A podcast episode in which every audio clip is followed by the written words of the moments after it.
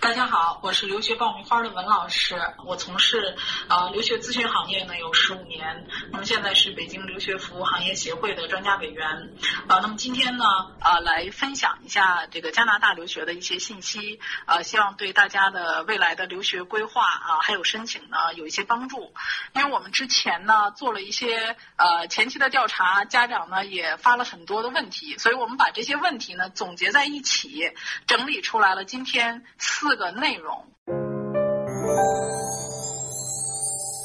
先给大家讲一下加拿大的教育资源分布，因为我知道大家之前呢，呃，在大齐妈这个平台上呢，也听过一些别的老师讲这个加拿大的情况，啊，所以我估计大家可能对加拿大的一些学校啊，整体的一个分布呢，呃，有一个大概的概念，所以我给大家简单的啊，再重新梳理一下，啊，那么从留学的总人数上来讲呢，基本上啊，在加拿大的话，大家去的最多的就是安省，安省的话大概占百分之四十二。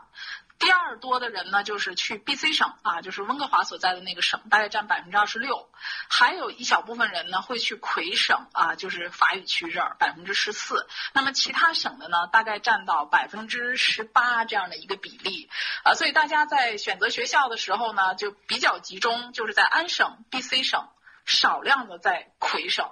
那么我们这一次讲座的内容里面呢，会呃参照一些美国的情况哈，然后来给大家呃。把美国和加拿大的这个情况呢做一些对比，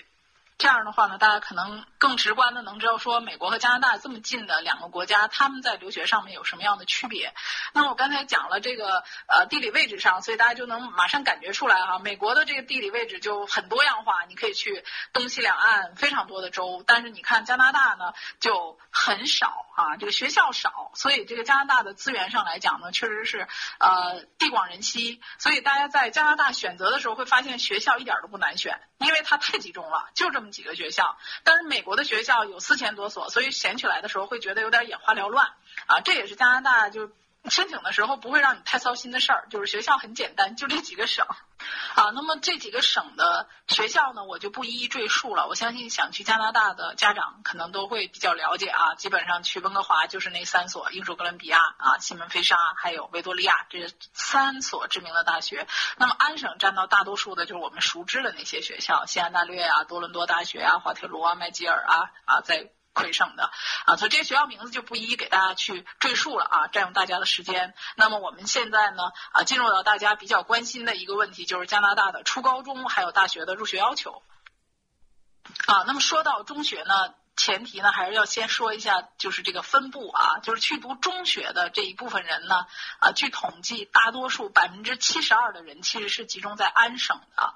啊，那为什么集中在安省呢？因为安省的这个升学，它主要是看十二年级的成绩，所以很多，比如说高二或者高三出去的学生，他就愿意选择安省，因为安省的升学的条件更利于啊，想要在短期之内取得一个比较高分的啊，就是不想读特别长时间的，就是他的升学情况呢，会更适合这些啊，不是长期去读的，这个短期想要去冲刺的这些学生。而你去 B、C 省呢，啊，今年刚刚改革。今年之前，它都是要省考的。那么其他省多数也都是有省考的。那么省考就是说，大家要拉出来啊，就是自己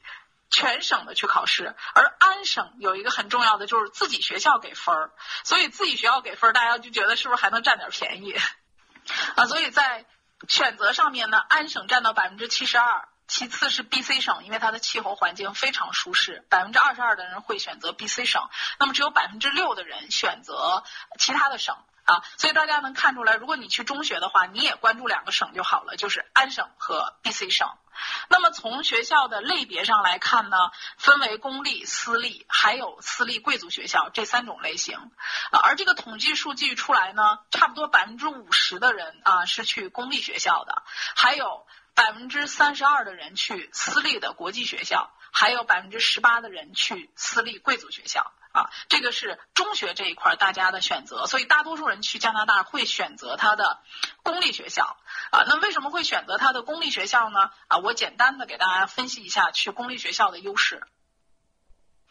啊。那这里就要提到说，他的初高中他的入学要求啊，肯定是。有优势，所以大家才去，因为它的。呃，公立学校大多数啊，我们说百分之九十八的学校是不需要入学考试的，就是说大家只要去排队就好了啊。它主要参考的是你在国内的高中成绩啊，还有你这个呃排队的时间。比如说排到你的时候，你可以选择三个你喜欢的学校，然后在这三个志愿当中去按一二三依次的去给你轮啊。所以大家基本上是可以不会因为语言的问题而导致说我去不了特别好的学校。啊，这是第一个，就是大家觉得，哎，从竞争的角度来讲，我不会有太多的劣势。我早早的去排队，我的高中成绩很不错，或者我初中成绩很不错，我去申请好学校，可能相对就容易很多，干扰我的因素就小。找知名的机构不如找靠谱的老师。爆米花工作室二零一九年留学申请开始招生，从业十年以上的资深老师一对一贴身办理，十万听众信任的留学平台，帮你圆梦。关注微信订阅号“留学爆米花”，点击底部申请服务联系办理。去公立学校呢，就是它的学费真的是非常便宜，基本上各个省的公立学校的学费基本上都是在一万四啊到呃一万五左右，合人民币的话大概就是在七万人民币左右，所以它的学费非常的便宜啊，就是啊好像比咱们北京的很多的私立学校或者上海北上广这些私立学校费学费都便宜啊，而且它的教学质量很高，我很多的学生我做过跟进，他在这些公立的。呃，高中里面呃去学习的呃，基本上都是可以很顺利的啊，就只要你好好学习的话，都是可以很顺利的进入呃加拿大当地顶尖的学校的啊，就是多大呀、滑铁卢、麦吉尔这些都没有问题啊，就跟我们在国内，我上了一个公立学校，我想考国内的大学，这个教育的呃水平上是完全没有问题的。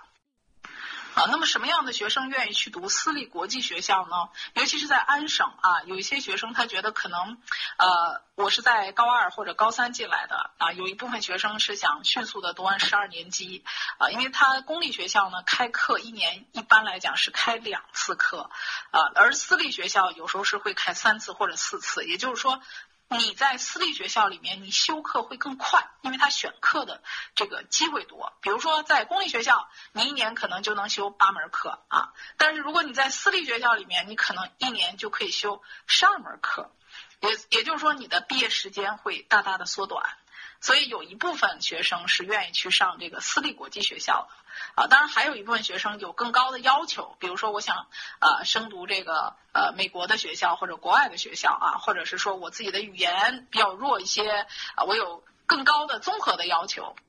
那么实际上，他的私立学校呃在。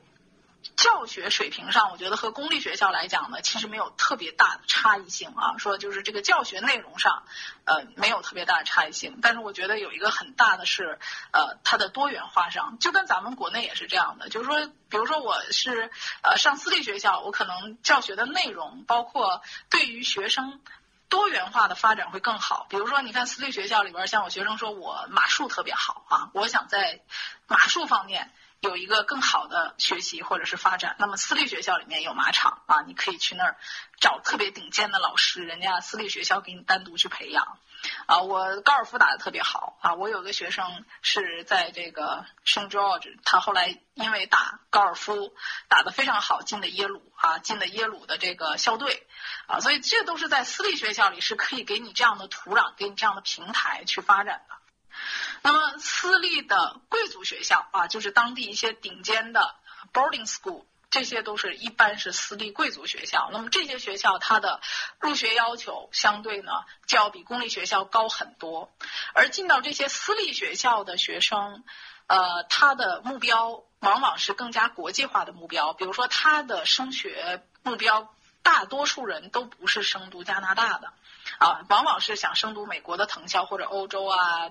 其他国家啊，所以大家定位不一样啊，这有点类似于说我们在中国，我上了一个普高哈，我想升读这个中国的大学，但是我上了一国际学校，可能我将来想升美国藤校的，就是大家目标不一样。那么如果说你按照国际化的呃这个方式去培养的话呢，可能在公立学校这一块儿，它多元化的，或者是说有一些活动方面呢，就没有那么多拔尖儿的机会啊。孩子呢，在私立学校里边，他可能受到的这个高层次的。教育会更多。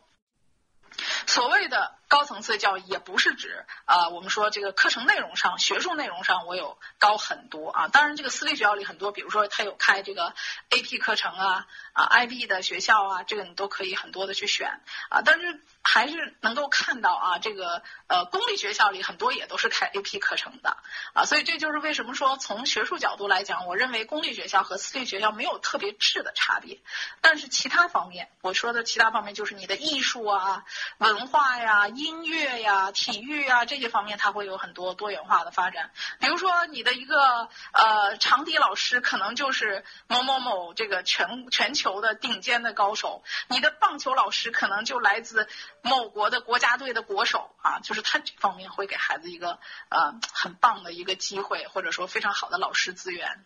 呃，那么同时呢，这个呃私立的学校的学费也是非常昂贵的。我今年的学生有去 read 的啊，就是呃 Readley，还有去三一的，还有去 Apple Bay 的啊。那么这些顶尖的 boarding school 呢，他们一年的呃生活费加学费的话呢，因为是住校嘛，差不多要在四十万人民币左右。啊，所以这个花费其实是不比美国的顶尖私立高中便宜的啊。所以大家要是说，很多人觉得，哎，去加拿大的话，你会发现去这种私立贵族的比较少啊。就是你看它只占百分之十八，原因是什么呢？就是因为它的价格真的不比美国便宜。所以有的人觉得，哦，花这么多钱，我是不是就直接去美国了？啊，但是这个又要回到我们的这个说入学条件问题上。那么就我们申请来看呢，呃，应该说，呃，美国的顶尖的私立贵族学校还是竞争很激烈的。加拿大呢要比美国好很多。比如说你达到了一个托福九十分的成绩，可能你去美国的。